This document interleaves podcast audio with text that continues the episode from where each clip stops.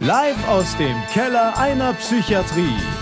Alles das, was sonst hinter verschlossenen Türen stattfindet. Mal lustig, mal dramatisch und mal traurig. Echtes Klinikpersonal plaudert aus seinem Alltag. Jetzt bei einer neuen Folge Geschichten aus der Psychiatrie. Ja, herzlich willkommen zu einer neuen Folge Geschichten aus der Psychiatrie und äh, heute auch mit einem ganz besonderen Gast. Zu dem kommen wir gleich. Ähm, ich will auf jeden Fall am Anfang nochmal äh, unseren Disclaimer nochmal äh, in den Vordergrund rücken, weil Leute mal fragen, wie macht ihr das dann mit dem Datenschutz und so weiter. Das gibt es alles in den Videobeschreibungen, in den Tonbeschreibungen äh, von den Podcasts. Da könnt ihr nachschauen und da ist ein Link, da gibt es alle Infos für. Und heute habe ich die große Freude, einen Mann ankündigen zu dürfen. Denn äh, ich muss da ein bisschen ausholen, das ist mir nämlich so ein bisschen eingefallen für mich selber. Es gibt Menschen auf dieser Welt, mit denen hat man gar nicht so viel Kontakt und nur kurze Schnittmengen, aber in dem Moment, wo man die hat, ähm, reichen fünf, sechs, sieben Sätze aus und man hat irgendwie das Gefühl, man kann mit dem Menschen ganz gut. Und äh, man könnte jetzt sagen, ja, wahrscheinlich ist das ein Arbeitgeber von dir und jetzt redest du irgendwie den warm hm. oder so. Fakt ist, wir haben eigentlich gar keine Schnittmengen. Das stimmt. Bisher oh. kaum gehabt, tatsächlich, genau. Und äh, dennoch kann ich mich erinnern, dass du mal meine Station urlaubsvertretungsmäßig mhm. geführt hattest. Mhm. Und wir mhm. hatten, glaube ich, ein oder zwei Aufnahmen zusammen mhm. gemacht und mhm. hatten auch zwei Visiten zusammen gemacht. Mhm. Und an die denke ich immer noch sehr, sehr gerne dran. Tatsächlich. Ähm, tatsächlich, mhm. weil ich das ein ziemlich gutes Arbeiten auf Augenhöhe empfunden habe mhm. und das auch ziemlich nett fand und man da sich gut austauschen konnte. Und weil ja auch dein Werdegang viel, viel, viel zu erzählen wahrscheinlich hat, ähm, finde ich dich eine ganz interessante Person und deswegen begrüße ich Professor Kai Vogelei. Ja, hallo. Und wir haben natürlich was zu trinken dabei. Und ja. dein Wunsch war Ginger Ale. Genau. Und jetzt werde ich erstmal einen einschenken. Für all genau. die Leute, die bei YouTube zuschauen, die sehen wieder unsere lustigen Filzfüßchen.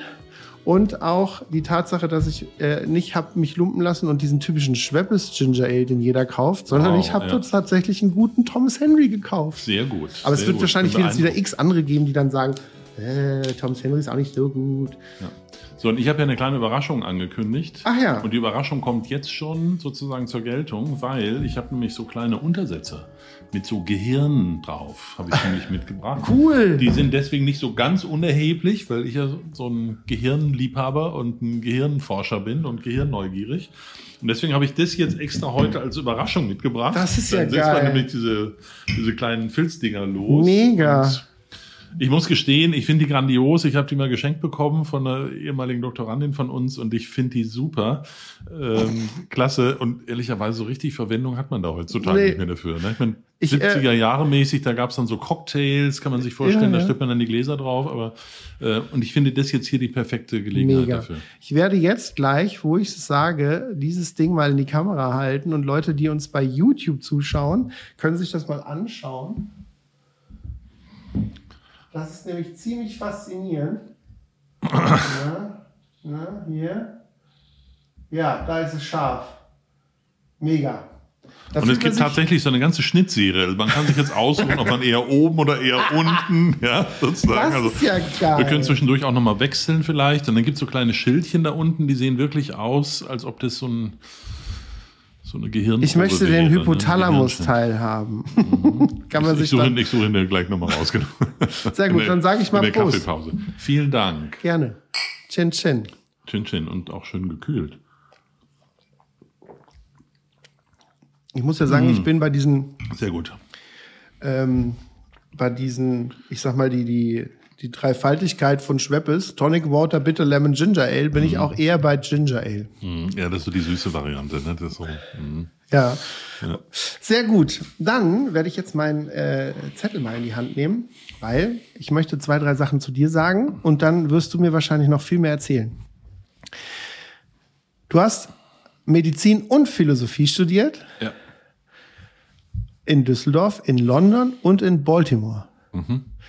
Und allein das ist ja schon faszinierend. Also da musst du mir auf jeden Fall gleich noch was erzählen. Und du bist sozusagen nicht nur Facharzt für Psychiatrie, Psychotherapie und auch für Neurologie, sondern du hast auch die Lehrbefugnis. Das heißt, du kannst Leute ausbilden in sowas und ähm, auch in Philosophie den Abschluss. Mhm. Wie, wie kommt man auf diese Kombination und warum, das finde ich so faszinierend, warum sind es so viele Studienorte gewesen? Mhm. Ach, die Studienorte, das ist irgendwie relativ leicht erklärt. Das ist einfach so, man, man trainiert gerne dann so im Medizinstudium einfach englische Sprache, guckt sich andere Gesundheitssysteme nochmal an und dann ist natürlich klar, ist irgendwie auch toll und cool, mal in Amerika gewesen zu sein, ist wichtig, Englisch sprechen zu können und das ist ein bisschen so Lingua Franca in so dem ganzen Wissenschaftsbetrieb. Deswegen ist es einfach super, dass man ein bisschen im Ausland gewesen ist. Äh, und ist natürlich auch eine tolle Erfahrung, mal zu gucken, wie funktioniert so in Amerika, wie arbeiten die da eigentlich, ne? wie man, funktioniert es in England, die Gesundheitssysteme sind anders und so weiter. Also das ist das eine. Ja, und das mit diesen ganzen Interessen, also die, ich sag mal, der Kern, ich habe jetzt auch vor unserem Termin natürlich noch so drüber nachgedacht, was ist es eigentlich, ne, was mhm. du da besprechen möchtest oder wie du dich präsentieren möchtest und so. Und für mich ist es tatsächlich so, dass ähm, eigentlich schon, ja, also schon deutlich vor meinem Abitur fand ich wahnsinnig interessant dieses Thema Gehirn. Und insbesondere, also so akademisch würde man jetzt sagen, so Leib-Seele-Problem. Und mal so ein bisschen platter formuliert, wie kommt eigentlich der Geist ins Gehirn? Ja, wie kann das sein, dass diese Neuronen in meinem Kopf, die machen alle nur Klick, Klick, Klick. Ja, ganz viele davon, ganz viele Verdrahtungen und so weiter. Aber wie kann es sein, dass diese Neuronen, die so Klick, Klick, Klick machen, dass die sowas hervorbringen wie Bewusstsein? Wie eine Seele. Wie eine Seele. Ja, warum kann ich da sagen, warum kann ich einen Gedanken entwickeln, die Sonne scheint? Ja, wenn man jetzt gerade ganz kürzlich diese Google-Diskussion, da gibt es ja so einen KI-Algorithmus, der mhm. jetzt nicht mehr abgeschaltet werden möchte, der einen ähm, Anwalt für sich Stimmt, bestellt. habe ich gelesen, ja? vorgestern erst. Äh, genau, genau. Und das ist halt eine Maschine, der ist ein Algorithmus. Ja, und da wir sind in gewisser Anwalt Weise. Äh, ich habe ich gehört, Dass er nicht ja, abgeschaltet werden will. Äh, genau, genau, genau, um seine eigenen Rechte zu sichern. Ja, und in gewisser Weise, wir sind natürlich keine Maschine, aber wir, es ist ein Organ, ja, mit 1300 Gramm, was bei 37 Grad Körpertemperatur perfekt funktioniert, eine irre Anzahl von Nervenzellen. Und wie kommt das, dass so eine äh, so, so ein Organ, so einen Gedanken hervorbringen kann, wie die Sonne scheint. Ja? Oder mhm. wie, wie kann das sein, dass dieses Gehirn dazu verhilft, dass ich dann sagen kann, dass ich mich auf mich selbst beziehen kann, dass ich ich sagen kann, ja, und nicht du. Ja, also mhm. ich kann mhm. natürlich auch du sagen, aber ich kann ähm, ganz klar differenzieren, was ist meins, was ist deins. Ne? Also was denke ich gerade, was glaube ich, was du gerade denkst, ja, wie welche Frage wird gleich von dir vielleicht kommen mhm. und so weiter. Ja? Und dieses Wechselspiel was man dann auch so als Interaktion oder Kommunikation oder soziales Bewusstsein vielleicht bezeichnen kann, ist sozusagen alles in diesem Gehirn. Ja, und das muss ich sagen, fasziniert mich eigentlich bis heute. Also ich kann aus, ich meine, ich bin ja kein Neurologe oder auch kein Hirnforscher, aber mein Fachgebiet, weil ich ja Verhaltensbiologie ähm, studiert habe, zum, zu großen Teilen auch und auch mit Abschluss. Ich fand es immer faszinierend, dass das, was du gerade benannt hast, nämlich diese Interaktion bei Tier und, ähm, und Mensch, ja, das ist so ein bisschen ja mein Steckenpferdchen. Das finde ich halt, habe ich im Abitur schon spannend gefunden, mhm. Verhaltensbiologie.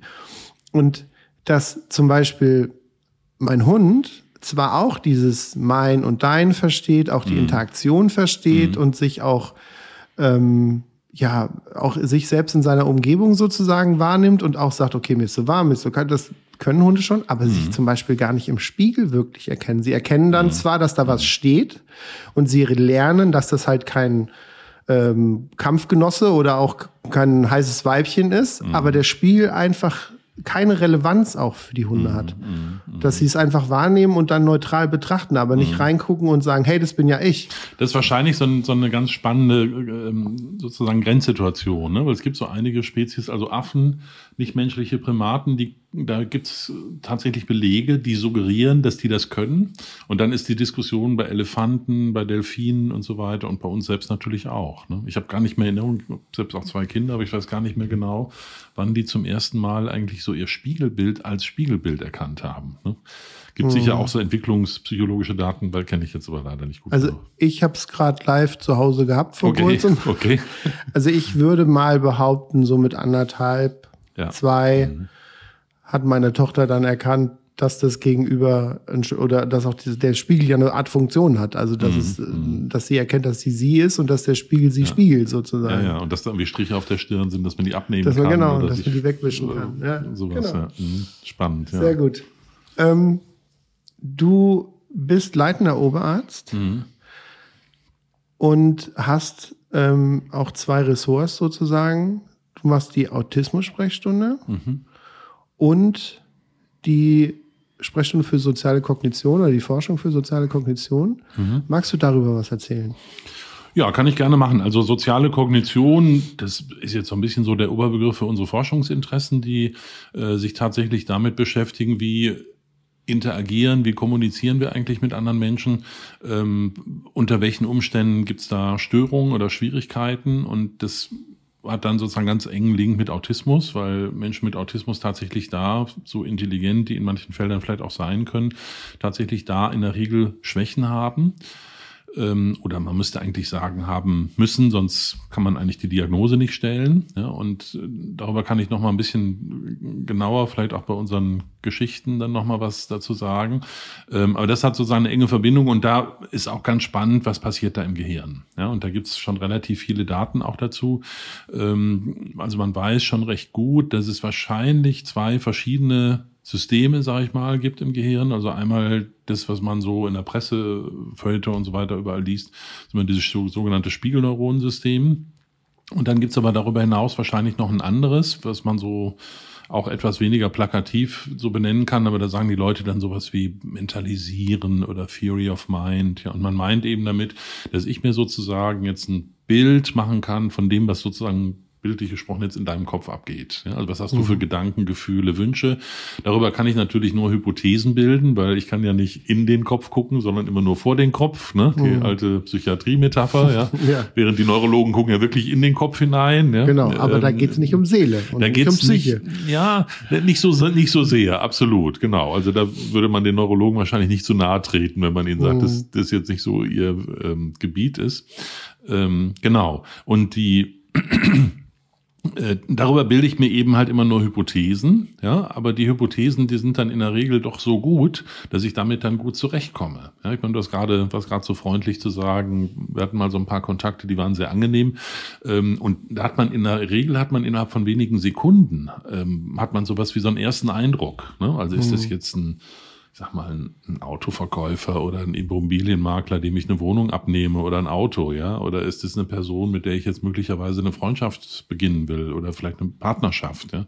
Also sowas so wie Liebe auf den ersten Blick. Es gibt auch Liebe auf den zweiten oder zwölften Blick natürlich, aber ähm, dieser erste Eindruck, der ist offensichtlich, der funktioniert so schnell und da haben wir dann irgendwo so Signalsysteme, also wie, wie guckt der andere mich an, wie ist der Blickkontakt, ne? Wenn du jetzt zum Beispiel mit deiner Mimik oder mit dem Kopf leise nix, ja, das ist für mich natürlich sozusagen jetzt so eine Bestätigung. Aha, ja, du verstehst, was ich dir sage und ist irgendwie spannend für dich und dann mache ich weiter Ja. und so fort. Und diese Signale, die kann man ähm, tatsächlich untersuchen. Ganz viel läuft nonverbal ab. Also wir sprechen jetzt viel miteinander, aber wir haben wahnsinnig viel nonverbale Signalsysteme. Ne? Blick also Blick spielt eine ganz große Rolle dann sowas, ne? wenn ich so Mhm, Eyebrow Flash Augen. mache, ne? Ähm, äh, ähm, ist so im, im Tierreich noch nicht, aber bei uns dann tatsächlich auch so ein sogenanntes Bonding-Signal, das ist so ein Bindungssignal. Also das ist nicht nur so, dass ich dann den anderen damit nerve oder aggressiv Mhm. mache, sondern das ist auch so ein Augengruß. Hallo, wie geht's? Ne? Ich finde dich sympathisch oder sowas. Ne? Und unsere Kommunikation ist voll davon. Ne? Und das systematisch zu untersuchen, da sind wir gerade dabei.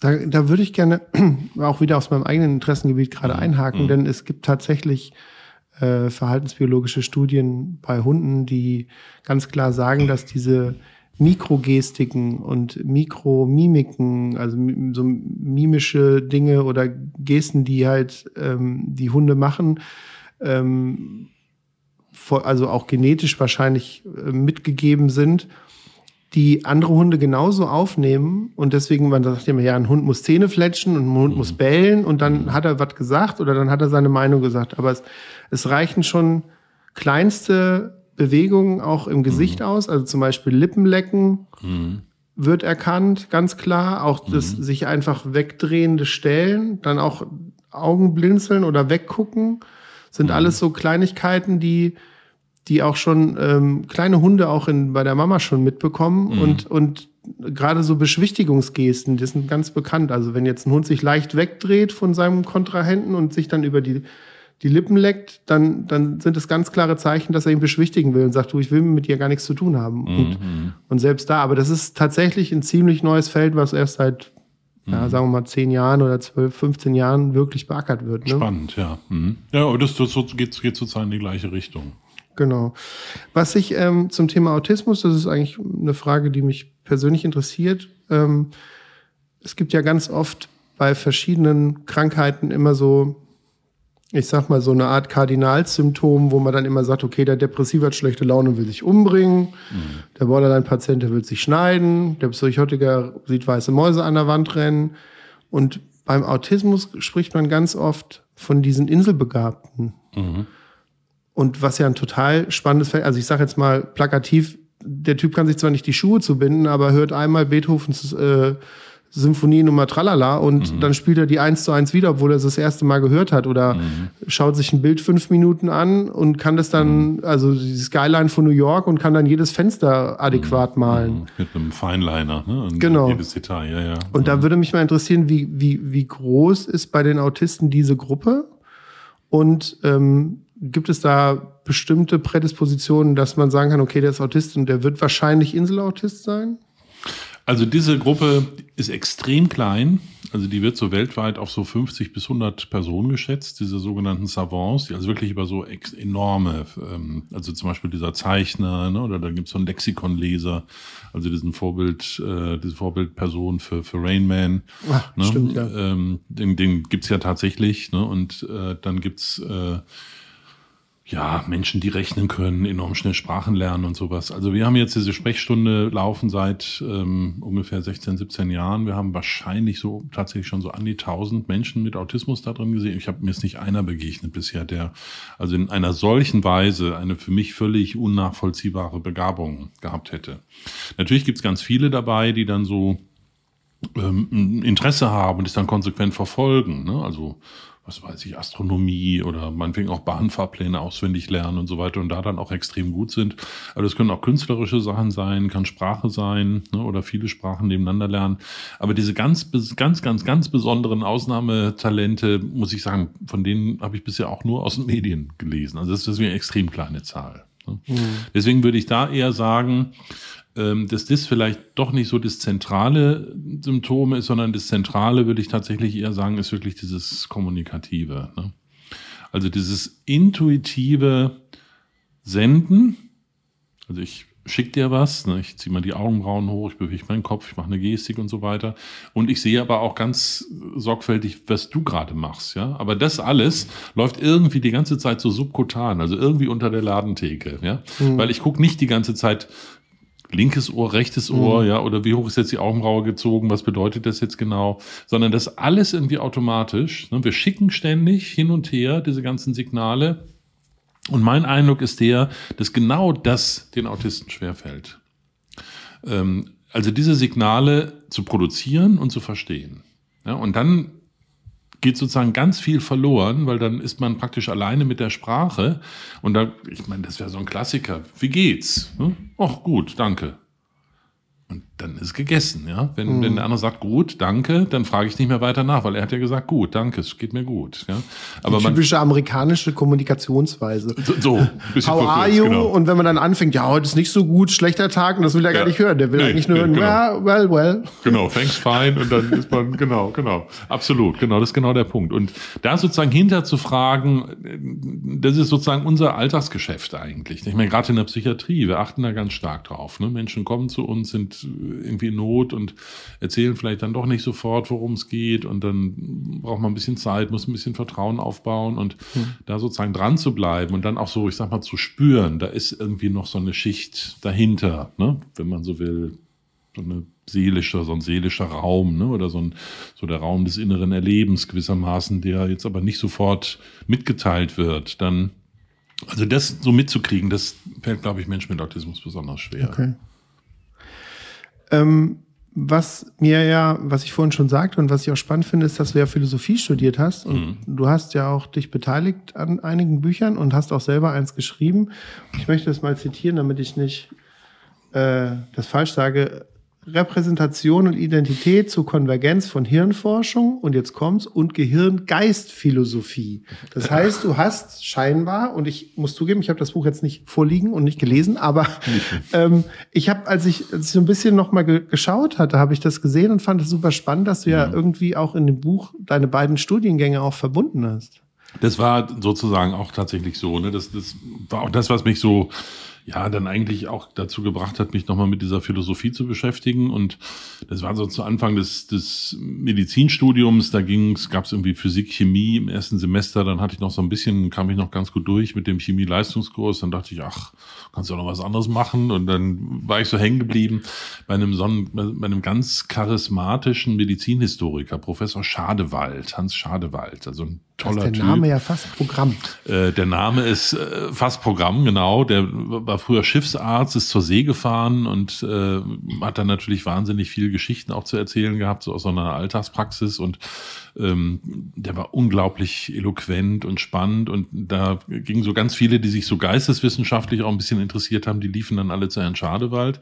Und dann blieb man so ein bisschen hängen und dann war ich mal in so einem Philosophieseminar, da bin ich dann da irgendwie hängen geblieben und dann gab es dann einen Professor, der jetzt heute auch schon emeritiert ist, äh, Professor Hogrebe, Wolfram Hogrebe, und der hat mich immer sehr ermuntert, äh, dran zu bleiben. Ne? Ich habe dann gesagt, ach, ich bin ja Mediziner und kann jetzt doch nicht Philosophie, kann ich ja als alles gar nicht schaffen.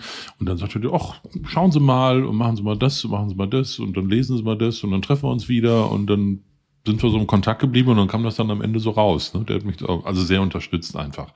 Und der, der Inhalt ist im Prinzip auch nochmal so, so eine Erörterung so von Leib-Seele-Problem, wie kommt der Geist ins Gehirn und da gibt es so verschiedene Positionen und eine Position, die ich bis heute auch eigentlich ganz plausibel finde, das ist so eine sogenannte Identitätstheorie, das unter gewissen Umständen, das hängt dann davon ab, wie man Identität definiert und versteht, das aber sozusagen diese sowas wie, wie so ein Gedanke, die Sonne scheint, dass man den gewissermaßen identifizieren kann, dass der sozusagen entspricht, ja, und identisch ist mit so einem bestimmten Gehirnvorgang. Das ist eigentlich so die, die Grundidee. Ne? Und Okay. Äh, also schon eher so eine, äh, so eine sehr gehirnnahe Position. Aber kein reines medizinisches Buch. Also es klingt Nee, nee, ist danach. jetzt, ist jetzt, ist eher so ein Philosoph, war, war tatsächlich auch meine philosophische Doktorarbeit. Und die äh, versucht man dann irgendwie in so einem Buch unterzukriegen in der Regel. Ne? Jetzt, jetzt müsste die geklappt. Werbung für Amazon kommen. Jetzt müsste Äh, sie ja, sagen, ja, ja, ja. Sie können das bestellen. Ja, ja, nee, nee, die lassen wir weg. Die lassen wir weg. Aber ich, ich muss tatsächlich sagen, also mal ganz davon abgesehen, weil wir hatten vorhin ja auch schon privat drüber gesprochen, auch so mit der Wahrnehmung, ähm, auch Social Media Bereich. Mhm. Ähm, du hast eine eigene Wikipedia-Seite. Ja, ja, Das, das, ist stimmt. ja jetzt auch nicht ganz typisch. Das stimmt. Ähm, mit, ich weiß, soll ich sagen, Stolz, aber äh, ich füge hinzu, dass die nicht von mir stammt. Irgendjemand Das ist hat ja mich Wikipedia so oft. interessant gefunden, dass er meinte, ich müsste da so eine Webseite haben. Äh, witzig ist, dass ich die ab und zu mal pflege. Also zwischendurch schreibe ich da schon mal was rein. Das ist dann ein ellenlanger Apparat, Mhm. der bevor das dann wirklich erscheint, weil die dann erstmal prüfen müssen, woher weiß der das? Ja, und ich meine, wer weiß besser als ich. Ja, ja. Aber Die trotzdem wissen ja nicht, wer danach checkt. Genau, genau, absolut. Aber ja. in dem Kontext möchte ich als ähm, letzten Satz, weil wir sind ja hier, um uns noch Geschichten zu erzählen, Ja, auf die ich genau, ganz genau. spannend finde. Mhm. Da werden wir gleich noch äh, ein ganz kurzes Päuschen machen. Aber ähm, um das ganze Thema abzuschließen und auch, man merkt ja dann auch, ähm, wie sehr du auch in deinem Thema drin bist und ich meine, das Mhm. ist ja dein Lebensinhalt, habe ich eine Google-Rezension gefunden. Okay. Und da schreibt jemand über dich, kompetenter und freundlicher Professor, der stark in die Themen eingebunden ist, mit denen er sich beschäftigt. Das ist doch jetzt eine sehr freundliche Bemerkung. Da kann man doch Ja. äh, zufrieden Aber sein mit ich der finde, das, Bewertung. das, das äußert ja auch äh, die Kompetenz, finde ich. Also, Finde ich auch. Ja, freut mich jetzt. Habe ich jetzt noch gar nicht so zur Kenntnis genommen.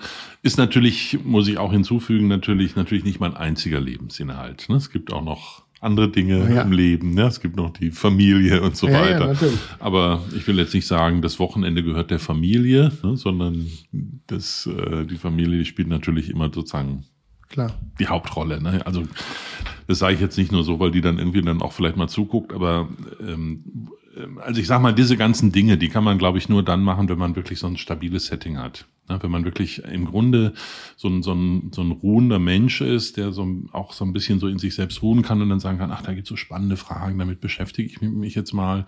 Also wenn es um die bloße Existenz geht, ja, wenn ich, äh, was weiß ich, ständig in Not wäre oder, oder schweren Liebeskummer hätte oder eigentlich eine Familie suche, aber ich habe keine, oder wenn wir noch schlimmere Geschichten von unseren Patienten denken oder was weiß ich, Mhm. Kriegsopfer oder so unglaublich unerträgliche Dinge, dann ist das alles, geht dann alles nicht mehr. Ja, das, das muss man sich immer wieder klar machen. Also das geht nur in so einer Luxussituation emotional, dass man wirklich sagen kann, ich kann mich auch mal zurücklehnen, da ist jemand, der mich unterstützt und mir hilft. Ne? Und sonst Also ich habe mal den Spruch gehört und den habe ich auch, oder den erlebe ich jeden Tag selber zu Hause. Hinter jedem starken Mann steht eine starke Frau. Und Oder ein starker anderer Mann. sowas, sowas, genau. Ne? Müssen wir jetzt nur noch Ja, ja. gendern, noch hinzufügen. Hinter jeder Genau, starken aber Frau auch die Aussage Mann. Oder ist, auch eine dass starke man- Frau und so weiter. Genau. Aber äh, der Punkt ist halt, dass, dass, dass, wenn das Setting passt, dass es dann auch einfacher fällt, Ja, auch ja. ziemlich Leistung zu Das zeigen. ist eindeutig so und ich mache relativ, beschäftige mich viel mit diesen Dingen, habe ich immer gemacht und meine liebe Frau unterstützt mich einfach auch sehr. Ja, das, sonst sonst wird es einfach gar nicht Mhm. ja, gehen. das ist bei mir auch so. ja. Ich würde sagen, wir schenken uns jetzt noch mal einen Schluck Thomas Henry ein und ich möchte jetzt gerne den Hypothalamus unter meinem Glas stehen haben. Dann bis gleich.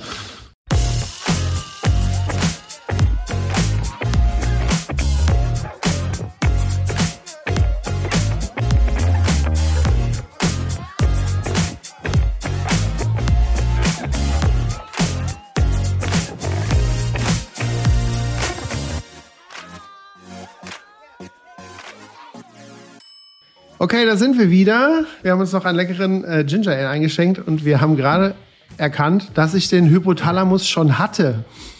Also ich habe die ganze Zeit gesagt, ich möchte einen Plate haben, wo der Hypothalamus drauf ist. Den hatte ich schon.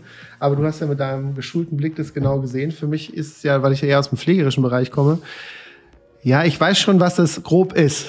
Aber ich tue mir da etwas schwieriger. Genau, also bei der Auswahl der Hirnscheibe sozusagen guter Instinkt, ne, den da bewiesen hast. Ne? Sehr gut.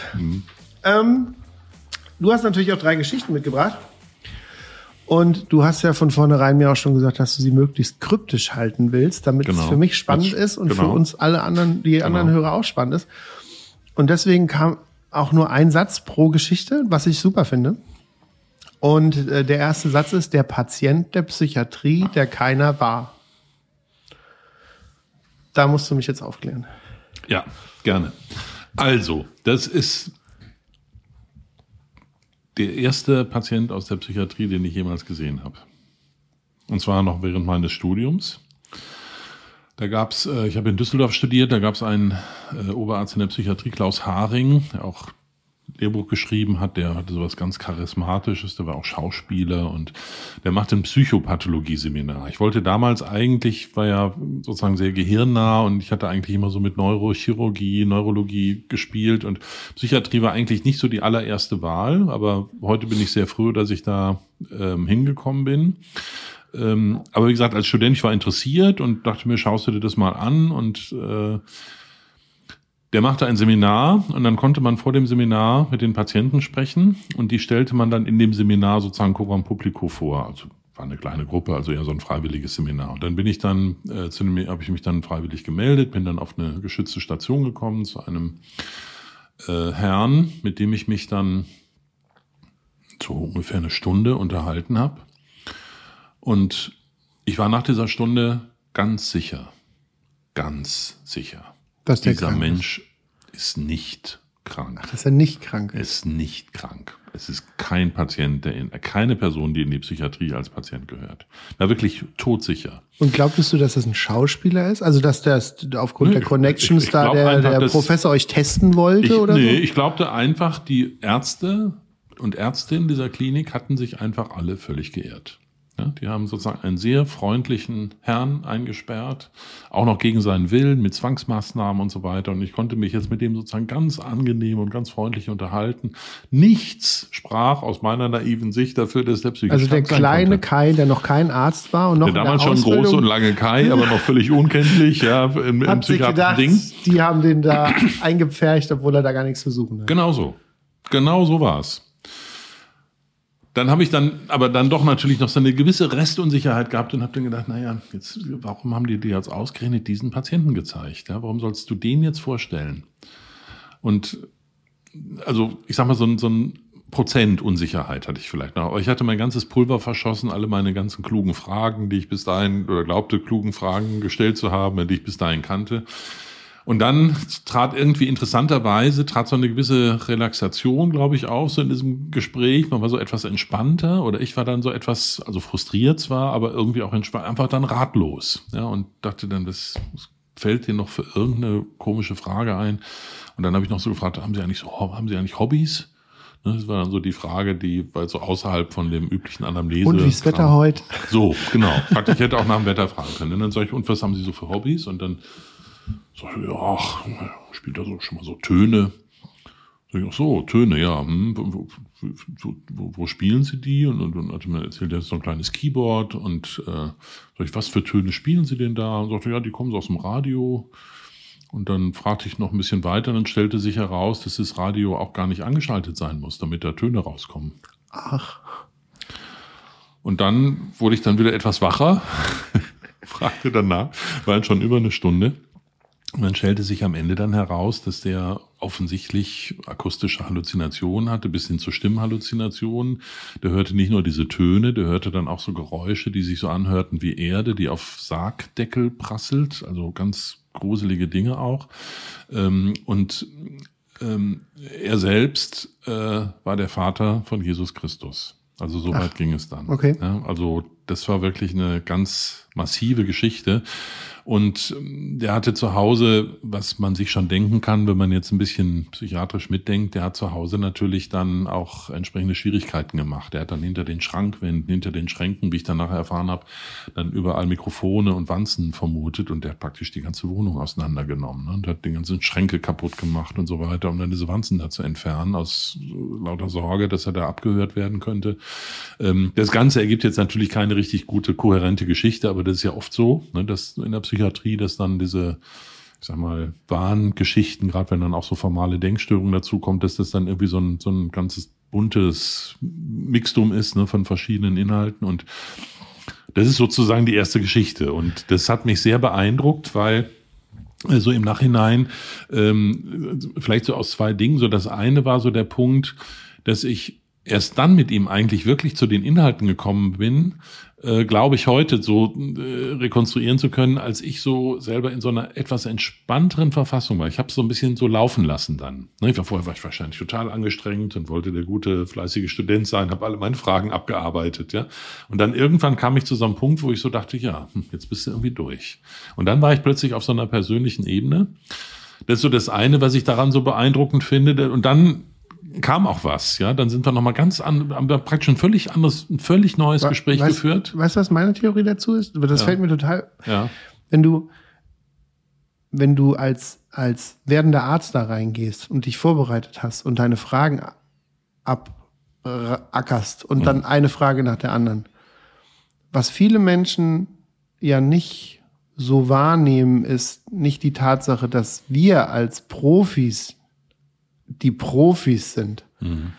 Mir hat mein alter Pfleger zu mir gesagt, wenn du mit deiner Ausbildung und vielleicht fünf Jahren Erfahrung zu dem Patienten gehst, der diese Krankheit schon 40 Jahre hat, bist du nicht der Profi.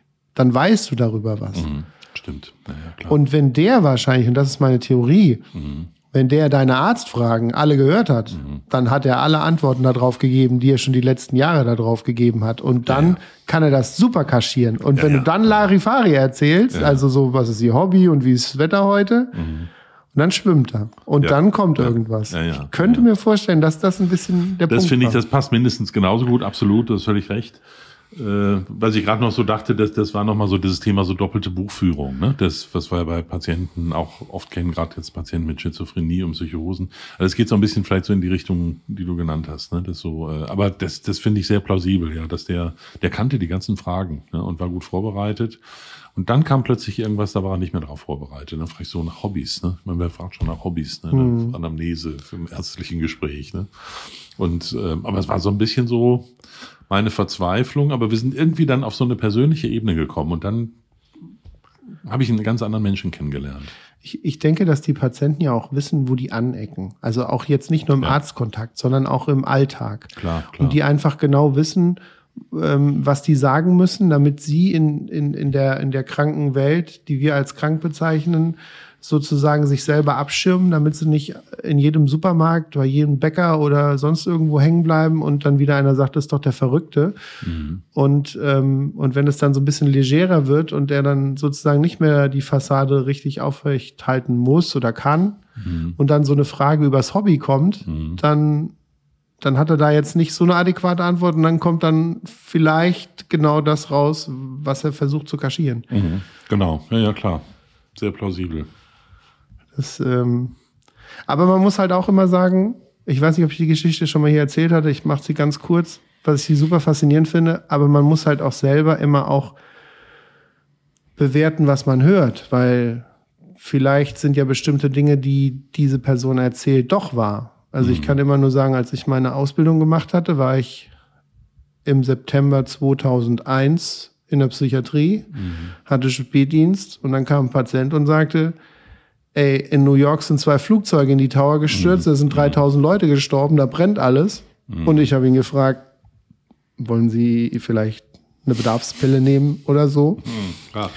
Und dann hat er mich vor den Fernseher gezerrt und dann habe ich mhm. äh, ziemlich große Augen machen müssen. Mhm. Mhm. Klar, klar.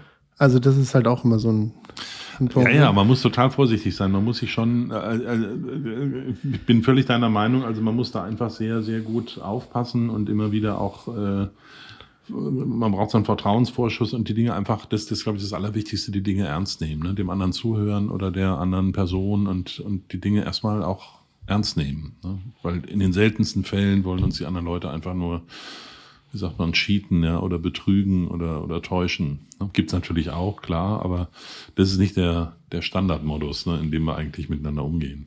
Wenn, ich fand, fand mich in dieser Situation, die ich gerade beschrieben habe, und du wahrscheinlich auch dann auch ziemlich, ziemlich klein und ziemlich dumm.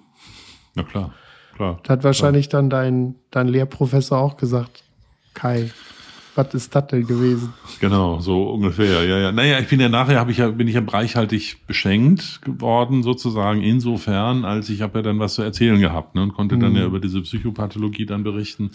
Ähm, aber ich bin mir gar nicht. Ich glaube, ich habe es auch sogar thematisiert. Ich glaube, ich habe auch gesagt, ich habe eine Stunde gebraucht dafür, um dann dahinter zu kommen. Ne? Aber das war irgendwie, ja, war auf jeden Fall spannend. Wie genau die Reaktion jetzt von dem Professor Haring kann ich gar nicht mehr erinnern, aber für mich war es echt äh, schon eine spannende Erfahrung. Wie mein erster psychiatrisch kranker Patient, den ich je gesehen habe. Gut. Lange bevor ich angefangen habe, Psychiatrie zu machen.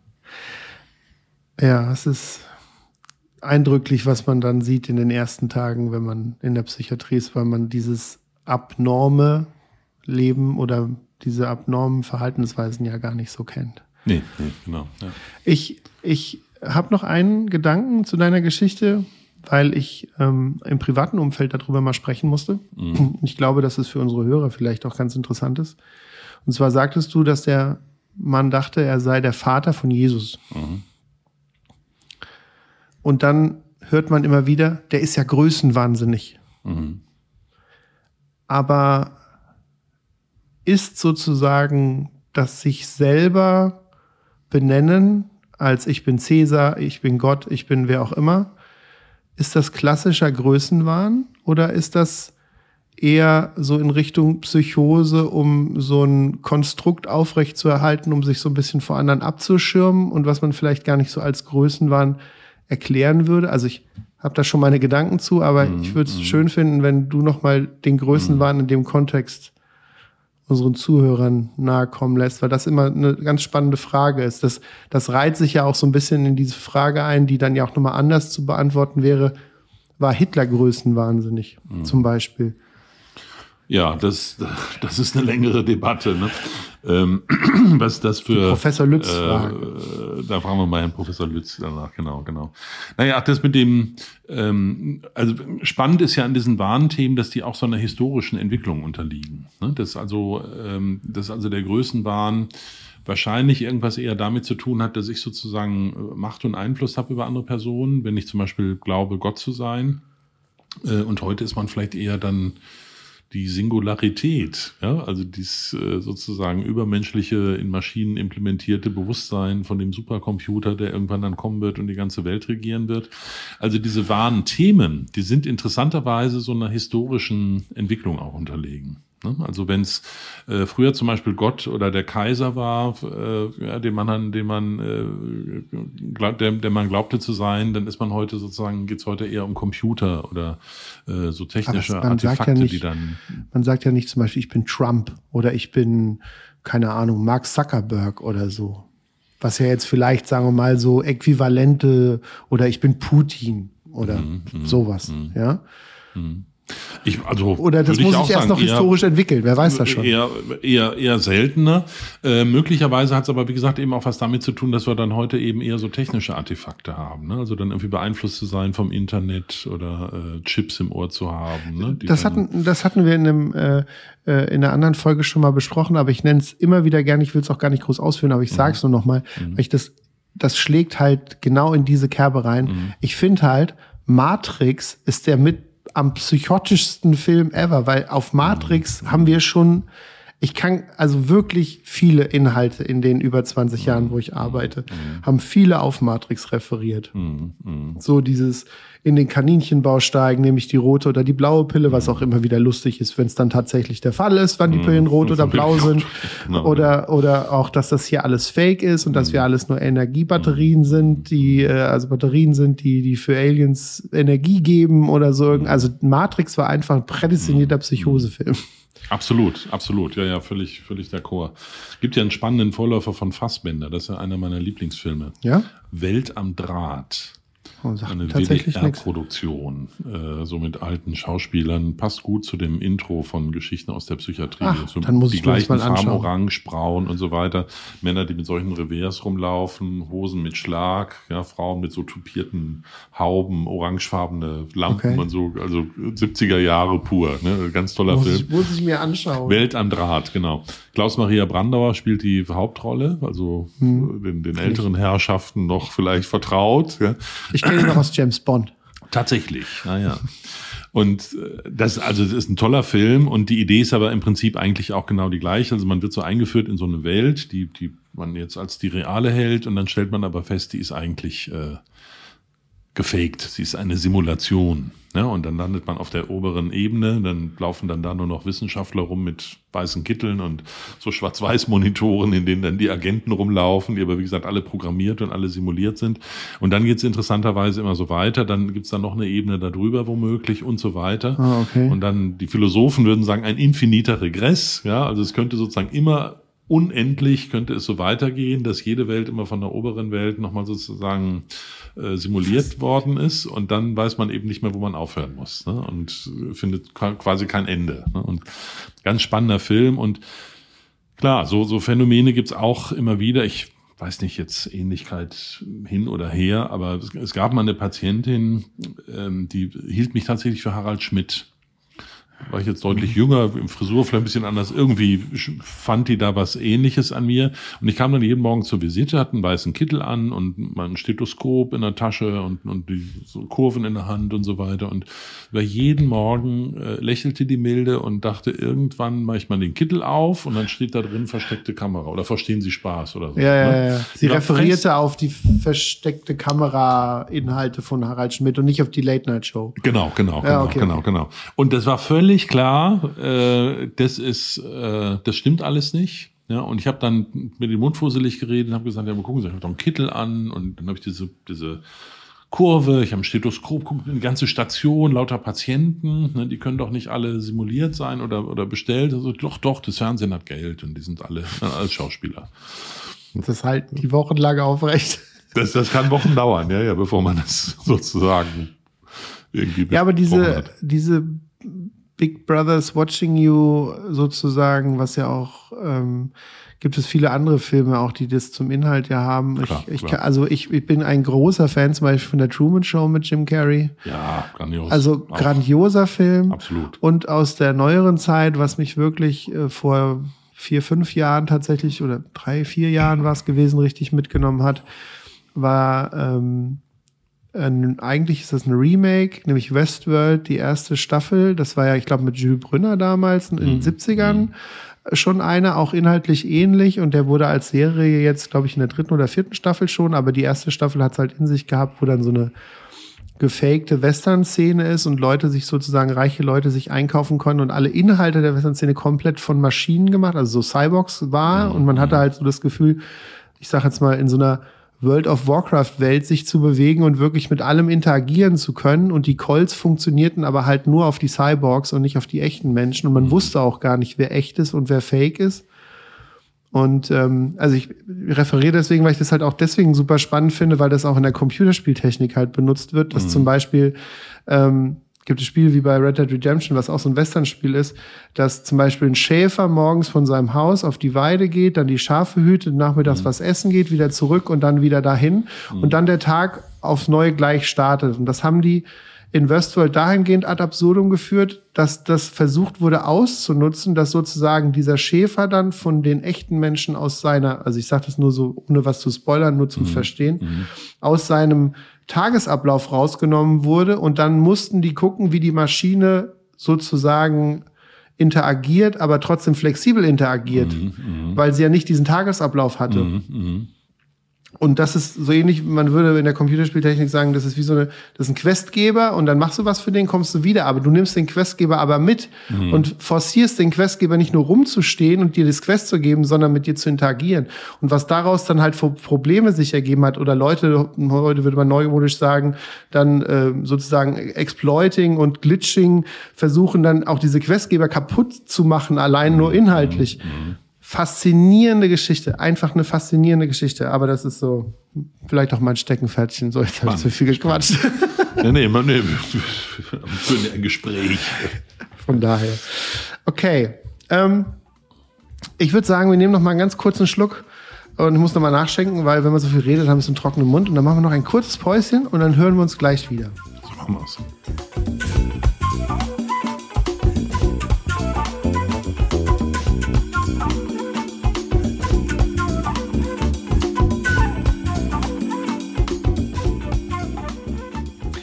Ja, da sind wir wieder. Haben uns noch ein Ginger Ale eingeschenkt und äh, gerade schon noch mal besprochen, was jetzt noch, wie viele Geschichten noch kommen. Und zwei stehen noch auf der Liste und ich habe wieder nur einen Satz und ne- nehmen wir einfach die nächste und da steht die neuartige Hirnerkrankung. Einfach so, platt. Ja, Welche das, Hirnerkrankung? das war, tja, das ist offen. das ist offen. So, die ist so neu, das ist völlig offen, was das für eine Hirnerkrankung Okay. sein könnte. Äh, das ist tatsächlich auch ein Patient, der mir in der Psychiatrie begegnet ist, ähm, der mich wahrscheinlich so lange beschäftigt hat wie kaum jemand anders. Äh, insofern ist es auch eine besondere Geschichte. Und ähm, in aller Kürze war es Also so. schon einige Jahre her, meinst du auch, Das, ne? das ist auch einige Jahre her, genau. Äh, ich habe tatsächlich jetzt auch viele Jahre keinen Kontakt mehr zu ihm gehabt, aber äh, zu dem Herrn, aber es war über einige Jahre lief das. Ähm, den habe ich in der Klinik betreut. Ähm, und er hatte nach so einer Standard-MRT-Aufnahme plötzlich das interessante Gefühl, dass er sein eigenes Gehirn spüren könnte. Und das hat mich natürlich unter diesem Aspekt meines allgemeinen Gehirninteresses Ja. dann irgendwie ganz besonders interessiert. Das Eigentümliche ist ja, dass wir unser Gehirn ja nicht spüren können. Ne, Es gibt keine Schmerzsensoren im Gehirn. Es tut nicht weh, wenn man da eine Nadel reinstecken würde, zum Beispiel. Bitte nicht nachmachen, äh, ohne Neurochirurg natürlich oder Chirurgin. Aber wenn du eine Nadel reinschickst, spürt man den Schmerz doch schon. Entschuldigung? Wenn man die Nadel reinstechen würde in den Kopf, spürt man den Schmerz doch schon. Also zumindest auf der Außenhaut und auch in knochenmäßig. Aber nicht im Gehirn. Nicht genau. im Gehirn. Genau, aber na, na klar, Haut, na, außen natürlich Aber das ist bei Knochenhaut. vielen Organen doch auch so. Dann, dann Dura Mater natürlich auch. Klar, aber beim Gehirn hat's mich jetzt einfach dann besonders Ach so, interessiert. okay. Ne? Und das hat sind er dann gespürt? Der hat, genau, der hat dann tatsächlich Dinge gespürt, ähm, die man üblicherweise nicht spürt und hat daraus dann ähm, es war dann auch so so technisch angereichert, angereichert. Da gab es dann so so äh, ähm, äh, Hirngeräusche, römisch 1, römisch 2, römisch 3. Ähm, es gab eine Fülle von technischen Zeichnungen, äh, die er angefertigt hat, also wie genau diese Hirngeräusche dann zustande kommen oder diese Entladung, die er spüren könnte. Also eine ganze Reihe von verschiedenen wir würden so psychiatrisch am ehesten sagen, Zönästhesie. Ne, das sind Mhm. also irgendwelche Erlebnisse, irgendwelche taktilen Fehlwahrnehmungen, genau, Ja. die stattfinden. Ähm, und die dann natürlich irgendwie eingeordnet werden. Also es knüpft so ein bisschen an an das, was du gerade gesagt hast, nochmal mit diesem Thema Größenwahn, dass du was, also diese Wahn, äh, natürlich auch schon mal dafür genutzt werden können. Das ist ja auch so eine Theorie dazu, wie das eigentlich entsteht, dass man damit versucht zu erklären, was man erlebt. Ja, man erlebt was, was man noch nie erlebt hat, was man kaum mit jemandem teilen kann oder braucht man eine Erklärung dafür und versucht sich das dann so zu rekonstruieren. Ne? Und so ähnlich hatte ich den Eindruck, war es bei ihm. Ähm, und er hat dann tatsächlich ähm, eine ganze Fülle von verschiedenen Menschen, Ärzten, Professoren an der Uni und so weiter bemüht und ähm, also wochenlang, monatelang, jahrelang hat ähm, äh, praktisch so einen halben Aktenschrank voll mit Akten dann auch äh, dabei gehabt, die er mir dann zur Verfügung gestellt hat, ähm, ähm, um mit ihm zusammen diese neuartige Hirnerkrankung quasi als Erstbeschreiber. Ne? Ich könnte berühmt werden damit und solle doch jetzt mit ihm zusammen diese Krankheit beschreiben. Ähm, und das Spannende daran, ähm, fand ich eben, das hat mich auch sehr äh, beschäftigt die ganze Zeit, ähm, wie kann das sein, dass man sein Gehirn spüren kann? Ne? Wir können es nicht spüren. Also gewissermaßen nur indirekt. Also ich weiß natürlich, ich kann jetzt sehen, ich kann sprechen, ich kann gestikulieren und so weiter, das ist alles gehirngesteuert, das weiß ich alles. Aber trotzdem habe ich zu meinem eigenen Gehirn als Organ zwar zu den Funktionen, die es dann nachher für mich bereithält, aber zu dem Gehirn als Organ habe ich ja überhaupt gar keinen Zugang. Ne? Da habe ich den, zu deinem Gehirn hätte ich einen besseren Ja. Zugang, ja, äh, quasi. Messer. Ne? Und äh, mit dem Messer allerdings, ja genau, und umgekehrt. Ähm, aber mein eigenes Gehirn spüre ich eben nicht. Ne? Und das hat mich schon auch sehr fasziniert. Ich habe dann auch immer überlegt, ob man darüber mit ihm zusammen dann vielleicht auch irgendwie was, was schreibt, aber wir wären uns natürlich nie einig geworden, was die Diagnose angeht. Ja? Weil wir hätten natürlich am ehesten gesagt, das ist eine Schizophrenie oder eine Psychose und ähm, er hatte natürlich dann eine ganz andere Vorstellung dazu und dann ist es am Ende dann auch tatsächlich nicht so gekommen, dass wir äh, das verfolgt haben. Kann es nicht auch so in die persönlichkeitsgestörte Richtung gehen? Ich denke mir die ganze Zeit, dass wenn sich jeder selbst so erhebt Mhm. und sagt, ich habe die neue Krankheit, ich, ähm, bei mir müsst ihr rumdoktern, ich bin das Faszinosum, was hier rumläuft. Ähm, das kann auf der einen Seite so ein bisschen was von Größenwahn schon haben. Mhm. Also Mhm. auf der anderen Seite kann es auch, und deswegen sagte ich vielleicht auch in die persönlichkeitsgestörte Richtung, kann es was anderes kaschieren, dass er sozusagen auf bestimmte Dinge nicht angesprochen werden wollen Na würde? klar, na klar. Ist natürlich auch eine, muss man differentialdiagnostisch erwägen. Ne? Das ist vielleicht auch andere Dinge und Persönlichkeitsstörung und Schizophrenie ist ja manchmal tatsächlich auch eine Diskussion. Ne? Also wenn man, also differentialdiagnostisch das zu trennen, ist ja nicht in jedem Fall äh, ganz einfach. Ähm, bei ihm bin ich mir so in der Rückschau sehr sicher, dass das äh, eher eine Psychose war, weil der so klar war, so klar auch beschreiben konnte und so konsistent, ja, so Mhm. nach, also nachdrücklich, Wahn. unumstö genau, unumstößlich, Mhm. immer wieder auch diese besonderen Erlebnisweisen besprochen hat und äh, auch die, immer diese gleiche Interpretation geliefert hat. Ne? Also das war sicherlich, also man würde aus heutiger Sicht sagen, am ehesten eine chronische Schizophrenie, aber die, ähm, äh, die, die Art sozusagen oder das Phänomen, was er da erlebt hat, das fand ich wirklich auch spannend. Und hast du ihn danach nochmal irgendwie getroffen, gesehen, in der Klinik mit? Also ich habe ihn über einen langen Zeitraum äh, tatsächlich gesehen. Er hat mich dann immer wieder so mit Texten versorgt. Also hat dann immer wieder geschrieben über diese Erkrankung und wollte mich dann immer wieder dazu motivieren, dass wir doch irgendwie was zusammen darüber machen und das irgendwie wissenschaftlich erforschen. Aber ähm, man würde natürlich sagen, wenn man nicht wirklich davon überzeugt ist, dass äh, er wirklich eine Gehirnerkrankung hat, die wir noch nicht kennen und die vielleicht Ja. wirklich spannend wäre, äh, jetzt neu zu entdecken oder zu beschreiben oder so, äh, dann wäre natürlich jedes MRT praktisch eine Körperverletzung, ne, weil es eigentlich nicht indiziert ist, Ja, weil ich ja. erwarte nichts. Ne? Und das, was ich da erwarten würde, wäre ein Zufallsbefund. Ne? Und er hatte dann schon mal vorher ein MRT zum Beispiel gehabt. Also man hätte so oder so, es wäre äh, nicht, man wäre nicht weitergekommen. Ne? Das, das heißt aber auch, dass der Wahn inhaltlich immer gleich geblieben ist. Das heißt, Ja. auch wenn er dich Jahre später angeschrieben hätte oder Monate, Ja. wann wie auch immer, Ja. dass der dann immer wieder auf diese Gehirngeschichte kommt und nicht dann mit anderen Inhalten kommt. ja. Das ist eigentlich ja auch immer so das, was man so von ganz erfahrenen Psychiatern und Psychiaterinnen ja immer wieder hört, dass diese Warnthemen, dass die doch, doch in der Regel ähnlich bleiben. Ja, das heißt, deswegen lohnt sich auch, sich mit den Patienten dann ausführlich zu unterhalten und zu verstehen, was ist da wirklich los. Weil das, was früher mal Them Thema gewesen ist, ist vielleicht morgen bei der nächsten Episode auch wieder ein Thema. Ne? Und dann kann man einfach vielleicht da auch dann einfach nochmal direkt nachfragen. Ne? Ist es möglicherweise so, ich kann mich erinnern, Sie haben damals das und das erlebt, ist es jetzt vielleicht auch so, dass Sie das wieder so erleben müssen. Ne? Und ähm, dann hat man natürlich, äh, ja, vielleicht einfach auch nochmal einen etwas besseren Zugang dann zu der Person. Ne? Wobei das ja auch immer so ist, dass die Inhalte auch, ich sag mal, für das Individuum dann gleich sind, aber trotzdem inhaltlich, gerade auch bei paranoiden Schizophrenien, ja schon auch immer in so eine, ja, ich sag mal, in so eine Spitzel der CIA verfolgt mich Richtung geht. Also ist ja ganz, also oft, wenn es so in diese, ich fühle mich verfolgt ist oder ich, ich kann nicht aus dem Fenster gucken, weil da gucken Leute mich an und so weiter, da gu- wird ja ganz schnell auf so eine Geheimdienstgeschichte gesprungen. Also ich habe äh, hab sicher mehr Leute gehabt, die gesagt haben, der, ich bin vom CIA verfolgt, wie, wie Leute, die gesagt haben, dann draußen laufen weiße Elefanten rum oder so. Also das will ich damit sagen. Also gerade Ja, wenn es in ja. diese paranoide Richtung geht, Ja, das ist ja. immer diese Verfolgung. Und, genau, und ich bin glaub ich- besonders wichtig, warum weiß ich nicht und so. Und da an der Stelle, das glaube ich genau der Punkt, wo da waren wir gerade auch schon mal, das, wo, wo sozusagen diese Geschichte von diesen Warnthemen auch nochmal so mit eine Rolle spielt. Ne?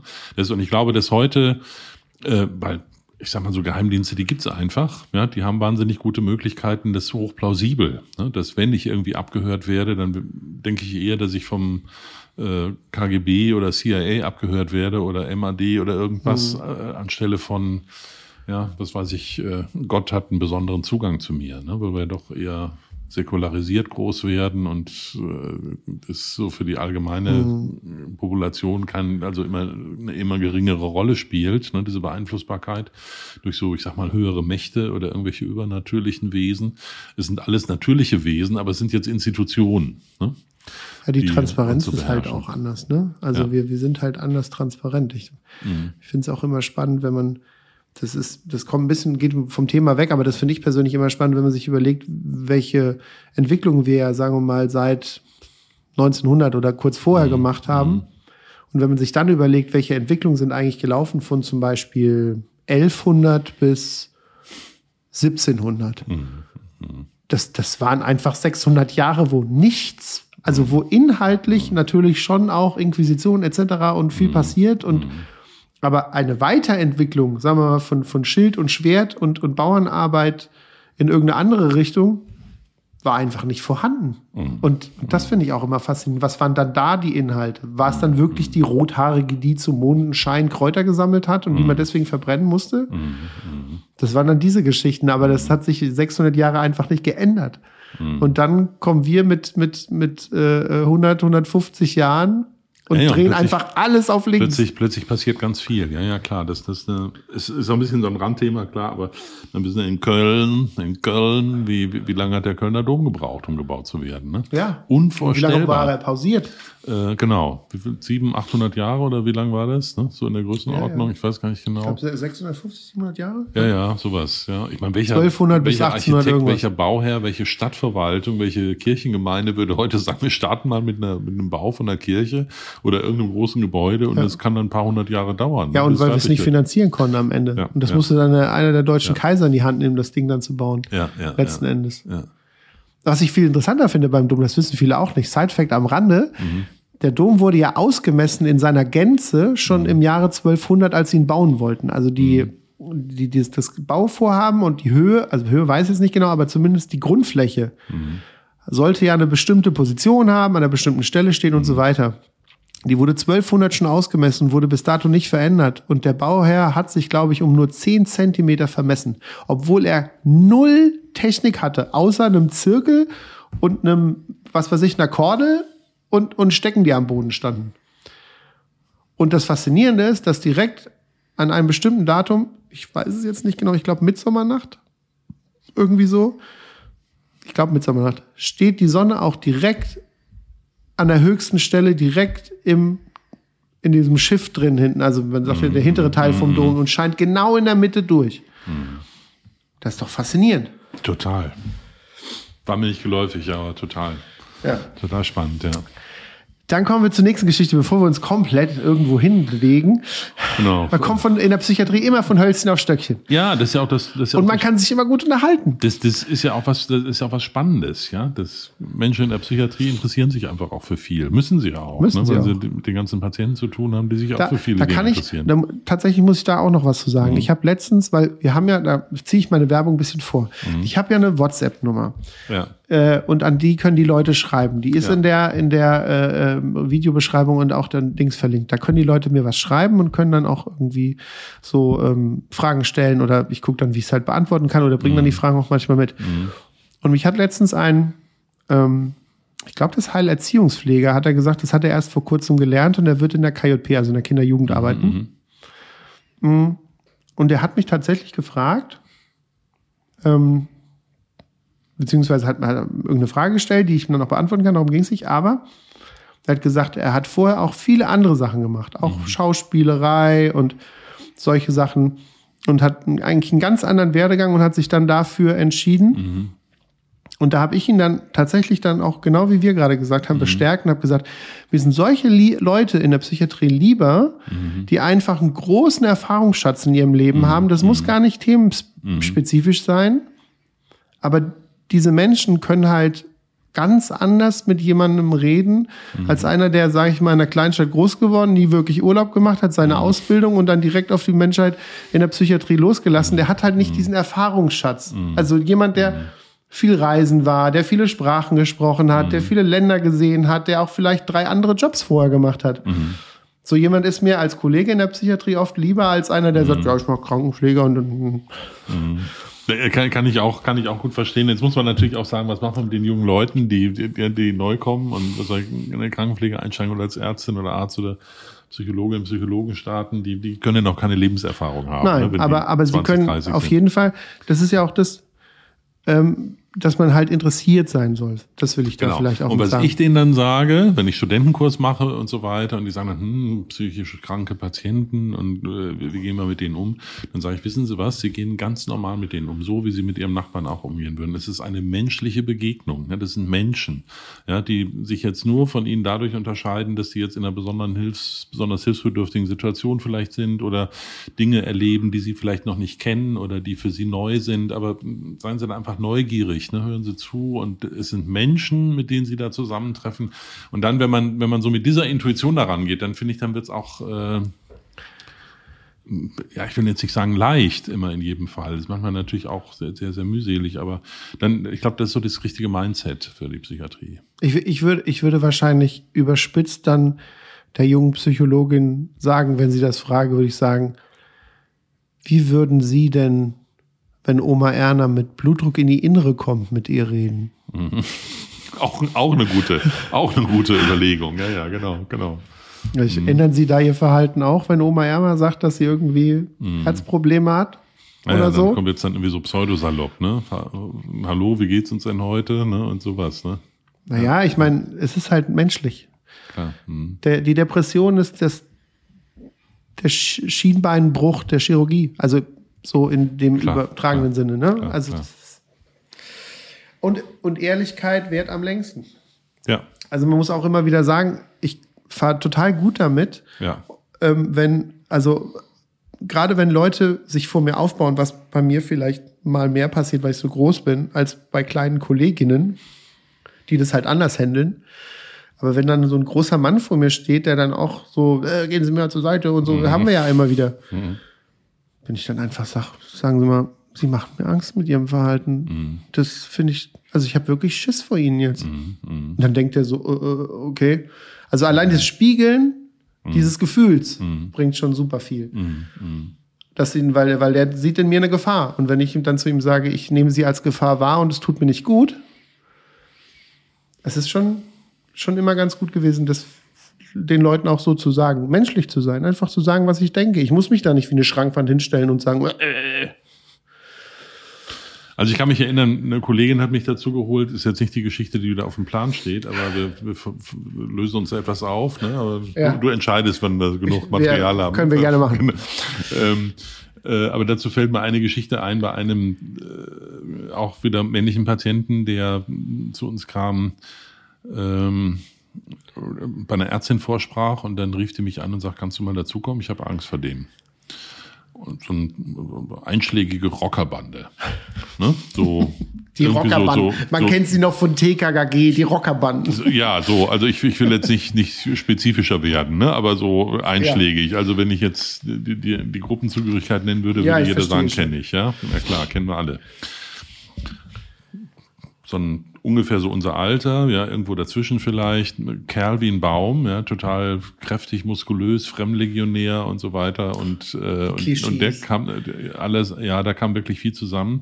Ähm, und der kam jetzt zu uns und wollte von uns behandelt werden. Ja, und jetzt kam sozusagen so eine gewisse Spannung da auf, weil der machte dann auch mal so ein bisschen mal eine zotige Bemerkung und so, und dann, die man einfach nicht akzeptieren kann. Und äh, der kam dann zu uns und ähm, dann war irgendwie klar, ich war jetzt irgendwie der Vorgesetzte von der Kollegin, die mich dazu gerufen hatte und dann, dann brüllte der mich an und sagt, wer sind Sie denn hier? Und da sag ich, ja, ich bin der sowieso und äh, dann, dann wollte er wissen, ob ich der Chef bin von dem Laden. Ja, sag ich, nee, bin nicht der Chef, aber Fast. ich, ich vertrete ihn jetzt sozusagen gerade im Abend, ne? so als in meiner Eigenschaft als Oberarzt. Und dann klopfte der sich mit der Faust vor dem Brustkorb und dann hatte man gedacht, der, der bricht jetzt gleich und sagte, ach so, Sie sind der Vize. Ja, der sagt, ja, wenn Sie so wollen, dann bin ich der Vize. Ja? Und dann, also das war sozusagen dann Einschlag. Und dann war völlig klar, dann war sozusagen, waren die Autoritäten abgesteckt. Ja, dann war klar, ich bin der Vize, ich habe was zu sagen, ja, und dann konnte ich sozusagen so ein bisschen was mit ihm verhandeln, konnte sagen, pass auf, keine Drogen, ja, keine Gewalt, ja, und keine unfreundliche Bemerkung und schon gar nicht gegenüber Frauen und so weiter, ne, oder anderen Menschen, die, die wir hier betreuen, äh, weil das die Natur hier Ja. von diesem Laden, ja, wir haben Menschen, die, die unsere Hilfe brauchen und ich möchte nicht, dass sie da Schwierigkeiten machen. Und dann war es interessanterweise so, dass er sich dann schnell hat entlassen lassen. Und zwar bevor er angefangen hat, da die Hütte auseinanderzunehmen. Ja, also er hat offensichtlich gemerkt vor sich selbst, er ist irgendwie in Anspannung, er weiß nicht mehr, ob er das schafft, aber er hat mir versprochen, er tut nichts, Ja. und dann ist er vorher gegangen. Wenn der Vize sagt, Und ich hatte, ich hatte Angst vor dem, ja, weil Ja. der war, der hat, ich weiß nicht, hunderttausendmal mehr Gewalt erlebt, durchgemacht und vielleicht auch selber ausgeführt, ja, im Gegensatz zu mir. Und der hätte uns alle da locker in die Tasche gesteckt. Ähm, aber da dann an der Stelle ehrlich zu sein, in dem habe ich auch gesagt, also ich bin jetzt, für mich jetzt wirklich unwohl. Ich will mich nicht mit Ihnen in irgendeine gewalttätige Auseinandersetzung begeben. Die kann ich nur verlieren. Ich habe jetzt körperlich hätte ich Angst vor Ihnen, ja, aber ich bin hier, habe hier so eine Funktion und ich muss mich kümmern da um diese Menschen auf der Station. Wenn sie zu uns kommen wollen, dann nur unter diesen Bedingungen. Und das hat er mir dann abgenommen. Ne? Das, also, Großartig. wie du sagst, Ehrlichkeit, ne, das, das hat gut geklappt. Aber äh, so, so richtig wohl war mir aber auch nicht, ne? als ich es ausgesprochen habe. Ähm, wir gucken mal, wie weit wir mit der nächsten Geschichte noch kommen, weil sie interessiert mich, weil das Thema finde ich auch spannend. Weil du sagtest ja schon, es geht um Autismus. Ja, ja. Ähm, und den Satz, den du mir geschrieben hast, und mehr weiß ich ja auch nicht, ist, wie umarme ich einen anderen Menschen? Ja. Das ist in dem Sinne jetzt vielleicht gar nicht mehr so eine ganz konkrete Geschichte, sondern eigentlich nur so ein, ich sag mal, so ein Stichwortgeber nochmal für mich, für diese ganze Gruppe von, von Menschen mit Autismus, die wir jetzt ja so kennenlernen und, und kennenlernen konnten jetzt so in den letzten Jahren. Ähm, Und das war tatsächlich so eine Frage von einer Person, die sich bei uns vorgestellt hat, die wir für autistisch gehalten haben, mit der bin ich noch nie vorher konfrontiert worden. Ähm, und also sind alles so besondere Geschichten. Mein erster Patient, der die spannendste. Ja, für, äh, Du hattest ja nur drei. Geschichten zu erzählen. Du Äh, musstest dir ich- die ich durfte- besten ich durfte- raussuchen. Ich habe mir, genau, waren so drei besondere Geschichten. Ähm, und, und das war ähm, interessanterweise dann schon jetzt auch einige Zeit wieder her. Und eine Frage, die ist mir, glaube ich, nur ein einziges Mal gestellt worden. Weil wir haben ja schon kurz drüber gesprochen, Autismus nach meiner Überzeugung hat zu tun mit der Schwierigkeit, vielleicht sogar auch Unfähigkeit des Produzierens und des Lesens, des Wahrnehmens ne, bei anderen Menschen von diesen ganzen, von dieser Fülle von intuitiven, kommunikativen Signalen. Ne, ein leises Nicken ne, und so weiter, Augenbrauen, Blickverhalten, Gestik, dann äh, Prosodie, ne, also die Art und Weise, wie wir sprechen. Ne, wenn ich jetzt zu meinem Kind sage, das ist aber toll gemacht, dann weiß das Kind ganz genau, ja, war es jetzt wirklich toll oder war es ironisch gemeint? Und der Papa hat sich eigentlich wahnsinnig geärgert. Ne? Ja. Äh, also diese ganzen Signale, die produzieren wir ja ständig. Und dieses Thema der Umarmung fand ich besonders spannend, weil bei Licht betrachtet eigentlich nichts klar ist an der Umarmung. Ja? Bei Licht betrachtet? Ja, wenn man jetzt sich nochmal genau überlegt, wie umarme ich eigentlich einen anderen Menschen? Also, wo fasse ich an? Ja? oben an den Schulterblättern, vielleicht eher an den Hüften, irgendwo dazwischen. Ja? Wie nah ziehe ich die Person zu mir heran? Ja? Ist dieses an mich heranziehen, ist das vielleicht eine, hat das irgendwas zu tun damit, ähm, Körperfülle, ja, spielt das eine Rolle dabei. Ja. Ne? Ist dem anderen Drücke ich den an meinen Bauch? Äh, so, genau. Ist dem das vielleicht unangenehm, wenn an meinen Bauch gedrückt wird, ja? Oder ähm, wenn es jetzt Heterosexualität unterstellt, ja, der Mann und die Frau umarmen sich, ähm, ist es vielleicht irgendwie ganz und gar nicht gewünscht, dass der Mann die Frau sozusagen zu eng an sich zieht, ja. Äh, oder wenn es jetzt gar nicht macht oder maximal nur andeutet und die Frau findet ihn aber eigentlich total nett und attraktiv, ist vielleicht dann ganz unangemessen, sie nicht an sich heranzuziehen, ja. Wenn ich die Person dann sozusagen im Arm habe, wie lange tue ich das eigentlich? Und, und, und. Also es ist eine Fülle von Fragen, die man sich da vorlegen kann. Und das fand ich total spannend also da fragte mich diese Person, wie gesagt, die wir autistisch fanden, ähm, gewissermaßen nach sowas wie so einer Syntax oder Grammatik der körperlichen Umarmung. Und ich hatte keine Idee. Ich habe gesagt, wissen Sie was, ich weiß es einfach gar nicht. Ich habe da noch nie drüber nachgedacht. Ähm, und ich kann Ihnen nur sagen, ich mache das einfach irgendwie. Ja, und das fand ich Wie auf dem Klo, einfach laufen lassen. so, so, genau, genau, genau. Und das fand ich ähm, auch irgendwie, hat mich auch so wirklich so zum Nachdenken angeregt, denn das so ganz viel von dem, was mir, das meinte ich gerade so mit subkutan und unter der Ladentheke, es geht einfach automatisch, wir denken nicht drüber nach. Wenn ich drüber nachdenken würde, was mache ich jetzt gerade mit meiner Hand oder wie spreche ich gerade, dann geht es irgendwann gar nicht mehr. Ne? Dann wird es künstlich und dann wird es Wo, Wobei es ja bei so, so, bei so gesellschaftlichen ich sag mal, gesellschaftlich abgesprochenen Begrüßungsritualen schon so eine Art Syntax gibt. Und dabei meine ich gar nicht zum Beispiel Hände schütteln, sondern zum Beispiel auch Küsschen links, Küsschen rechts, Küsschen links bei den Franzosen. Also das ist ja schon abgemacht, dass es dreimal ist. Und bei manchen ist es nur links, rechts in manchen Kulturen. Zum Beispiel, ist jetzt nur ein Beispiel, ja. ja? ja. Also da, da, gibt es ja schon irgendwelche Absprachen. Ja, da, ab, absolut, da gibt es Absprachen, völlig d'accord äh, zwei Franzosen, die wissen, wie es geht. Ja. Ich genau. weiß nicht, wie es geht. Ja, ich bin zu wenig sozialisiert mit Franzosen oder Französinnen. Ich wüsste jetzt nicht genau, wie ich es mache und wo man anfängt und dreimal, klar, ich habe schon mal gesehen, aber ich es dann jetzt genau richtig mache, da müsste ich mich so ein bisschen führen lassen, ja, von dem Partner oder der Partnerin, der jetzt gerade das Begrüßungsritual mit mir macht. Äh, und da fängt es an, interessant zu werden, ne? weil da sind wir, stoßen wir praktisch dann auf so eine andere Kultur oder auf eine andere Art und Weise, sich zu begrüßen. Mhm. Das können wir nicht mehr und dann werden wir schnell so unbeholfen. Ne? Und das äh, und ich glaube, das ist so ein so ein Erlebnis, was so viele Menschen mit Autismus, die wir kennenlernen, dann tatsächlich auch schildern, dass sie sagen, ich, ich weiß einfach nicht, wie das geht. Ja, ich bin da unbeholfen und ähm, und wenn man sich dann noch mal so so so klar macht, wie viel Zeit man braucht, um diese ganzen Signale, alles das, was so stattfindet, um das zu verstehen oder zu verarbeiten, dann hat man auch ganz schnell verstanden, warum dann viele Autisten dann auch sagen, ich bin völlig überfordert, ich habe einen Burnout, ich kann nicht mehr, ja, ich bemühe mich lebenslang, vielleicht seit Jahrzehnten irgendwie dazuzugehören und es so mitzumachen, aber es ist einfach zu viel, ich schaff's nicht, ja, und 40 Prozent werden auch depressiv, ne? richtig depressiv von.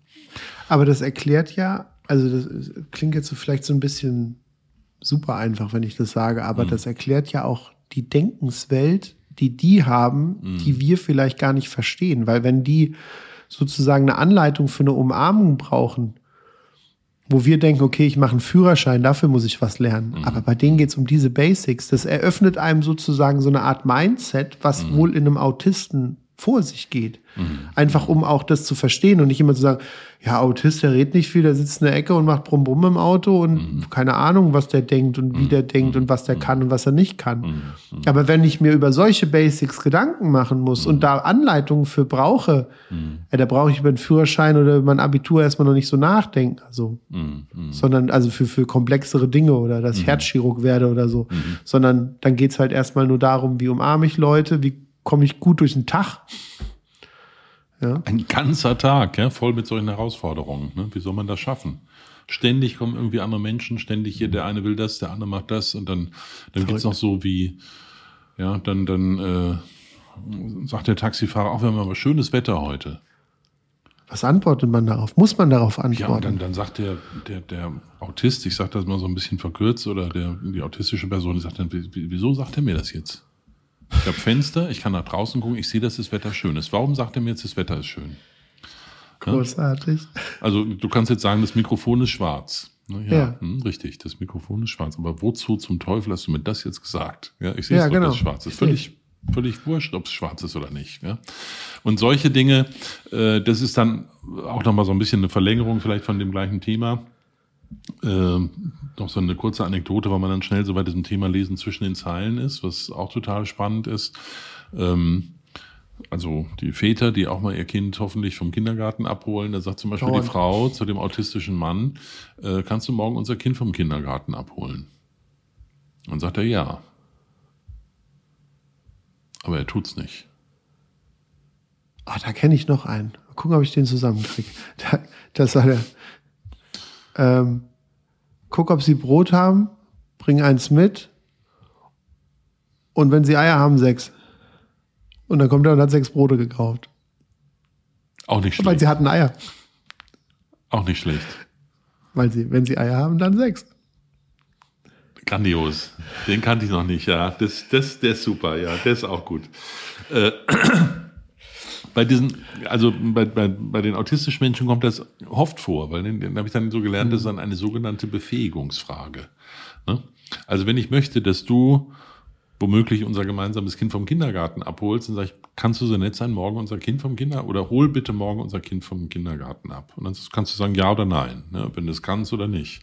Ähm, aber wenn ich dich frage, kannst du unser Kind vom Kindergarten abholen, dann ist es erstmal nur die Ja. Ob du in der Lage bist, es zu Das zu tun, können. falls ich dich bitten würde, es Ja, zu tun. genau, ja? Oder was weiß ich, äh, kannst du mir sagen, wie spät ist es? Ja, hm, kann ich. Punkt. Ja. Ja, ja, und das, und die, die, die Welt von diesen autistischen Menschen, die ist eben von morgens bis abends voll von diesen Herausforderungen. Ne? Also vielleicht allerletzte kurze. Anekdote, Bewerbungsgespräch, ja. Äh, der Personalleiter fragt dann vielleicht so als ersten Satz so, so Warm-up, ne, was wir gerade auch gemacht haben, ne, so ein bisschen ins Gespräch kommen und na, haben Sie denn den Weg gut zu uns gefunden? Völlig harmlose Frage, würde man sagen, ganz Ja. unschuldige äh, Warm-up-Frage. Ja, aber für den Menschen mit Autismus, wenn der die Frage nicht kennt, wenn nämlich irgendeiner gesagt hat, solche, so eine Frage kann kommen und dann sagst du das und das, der ist natürlich dann an der Stelle ist er schon draußen. Oh Gott. Weil die Situation ist doch so. Ich bin ja hier. Da sitzt jetzt der Personalchef und er fragt mich, haben Sie denn den Weg zu uns gefunden? Ja, natürlich. Sonst wäre ich ja nicht hier. Der muss Was denken, für ich eine- bin blöd. Der muss denken, ich bin blöd oder der ist blöd. Wer ist jetzt blöd? Ist der blöd oder bin ich blöd? Habe ich irgendwas Genau. verpasst? Und dann erzeuge ich schon so viel Latenz, wenn ich darüber nachdenke, warum der mir die- diese komische Frage gestellt hat. Da sagt der Personalleiter, wieso reagiert er denn nicht? Deshalb, das ist immer ein komischer. Ja? Und dann ist man sozusagen ganz, schnell draußen. Ja? Und dann, dann hat er noch gefragt, haben Sie denn den Weg gut zu uns gefunden? Dann fragt man sich ja, wozu ich, ist das jetzt wichtig? Vielleicht ist es ein Test. Vielleicht muss ich, wenn ich die Wahrheit sage und ich habe einen Bus verpasst, dann habe ich kriege ich den Job nicht, weil ich Ist, unfähig ist bin. vielleicht schon so ein kleiner Intelligenztest, so eine Mhm. versteckte Frage, ist eigentlich ein Test. Genau, so- sonst kann man es irgendwie auch nicht verstehen. Weil ich komme doch jetzt, wenn ich den Job kriege, komme ich ja jeden Tag hier hin. Ich bin vielleicht zum Programmieren angestellt oder so, aber ich bin ja nicht dafür angestellt, um Wege gut zu finden. Ja? Sondern wenn ich den Weg einmal gefunden habe, weiß ich ja, wie er geht ja, und wie ich da hinkomme und dann ist doch alles erledigt. Warum fragt er mich, ob, dass ich überhaupt erfolgreich da angekommen bin und dann das auch noch gut geschafft habe?